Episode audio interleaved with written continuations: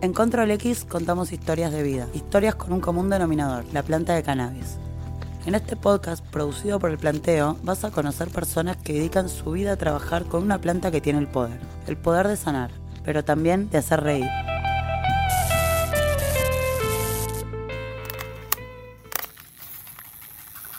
¿Todavía no tenés tu permiso de cultivo y transporte de cannabis? Con Doc Online Argentina, hacelo fácil, seguro y sin moverte de tu casa. Búscanos en Instagram como arroba Doc Online Argentina o al WhatsApp 342-531-9488. Doc Online Argentina. Elegí para tu vida solo aquello que te hace bien.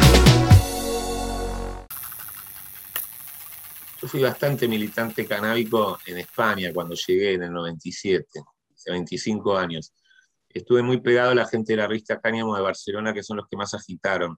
Tenían una redacción divina, eran politóxicos, pero defendían solo en principio la marihuana. Luego fueron abriendo también en la propia revista, aparte de sus cerebros, empezaron a ser más transparentes con sus hábitos generales. ¿no? Control X. Gajos de una planta. Instantes de una vida. Andy Chango. Músico, activista canábico y conductor de radio. Con la ley nueva del Retrocan me dieron el carnet y, pude tener el carnetcito y enseguida contactó conmigo a un oyente de, Clínica Chango del programa que tenía un amigo preso y que si no podíamos sacarlo en la radio o hacer algo. Y ahí caí y dije, que estaba preso por tres plantas, yo tenía permiso para plantar nueve. Nosotros ahora están tranquilos, llevando el porro, estos vendiéndolo, y hay flacos que están... Por eso me pareció eh, otra vez la única conexión o una conexión eh, poderosa para que yo me vuelva a involucrar en estos temas, porque además me aburre soberanamente hablar de porro.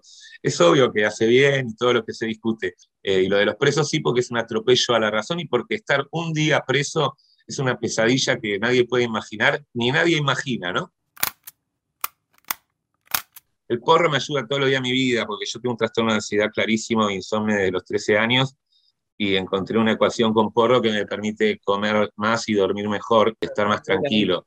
Después, realmente me bajó a tierra muchísimo fue la ayahuasca, pero no acá en ritualitos con, con chicos pagando plata, sino en el Amazonas, que estuve un mes y pico tomando a día por medio, y realmente ahí me cambiaron muchísimas cosas le perdí el asco a los insectos, empecé a ver las, flores, las plantas a relacionar de otra manera con, la naturaleza. De hecho, desde que fui a tomar ayahuasca de Brasil, nunca más pude volver a, vivir en una ciudad. O sea que sí me trajo consecuencias concretas en mis decisiones posteriores. Historias con un común denominador, la planta de cannabis. Control X. Yo ahora no consumo químicos eh, eh, regularmente. Regularmente quiere decir que ni siquiera una vez por semana o una vez por mes. Son cosas que cuando realmente estoy en el lugar indicado, meto el dedito y doy una chupadita, o acepto una rayita, pero es un uso totalmente de señora, de tía abuela, el que hago ahora de las drogas químicas, porque ya tomé mucho y tengo el cuerpo y la mente en ese sentido cansadas. No puedo subir mucho porque cuando al otro día la bajada puedo estar dos, tres días en la cama. Aparte yo soy terriblemente eufórico y a los 20 tenía, a los 30, una fuerza inusitada para estar re high a la noche y después hecho mierda a la mañana salir adelante, pero ahora no la tengo y tampoco me gusta mucho eh, los efectos químicos ahora posteriores. Eh. el día siguiente químico es un mal día. Yo las películas tienen que ser con porro. Y la música, amo el silencio y cuando escucho música no, no, no tiene que estar unido necesariamente. Solo puedo apreciar que la música de Bob Marley, por ejemplo, es como porro musical, en el sentido que se nota el porro que se fumó él cuando cantaba y vos lo notás cuando lo escuchás. Es como un porro transitivo que hace un viajecito en el tiempo. Te guardo el corazón en un vaso de formol. Control X es una producción del planteo un diario online especializado en cultura 420, cripto y otras temáticas verdes. Encontranos en www.elplanteo.com o en Instagram, Facebook, Twitter y TikTok.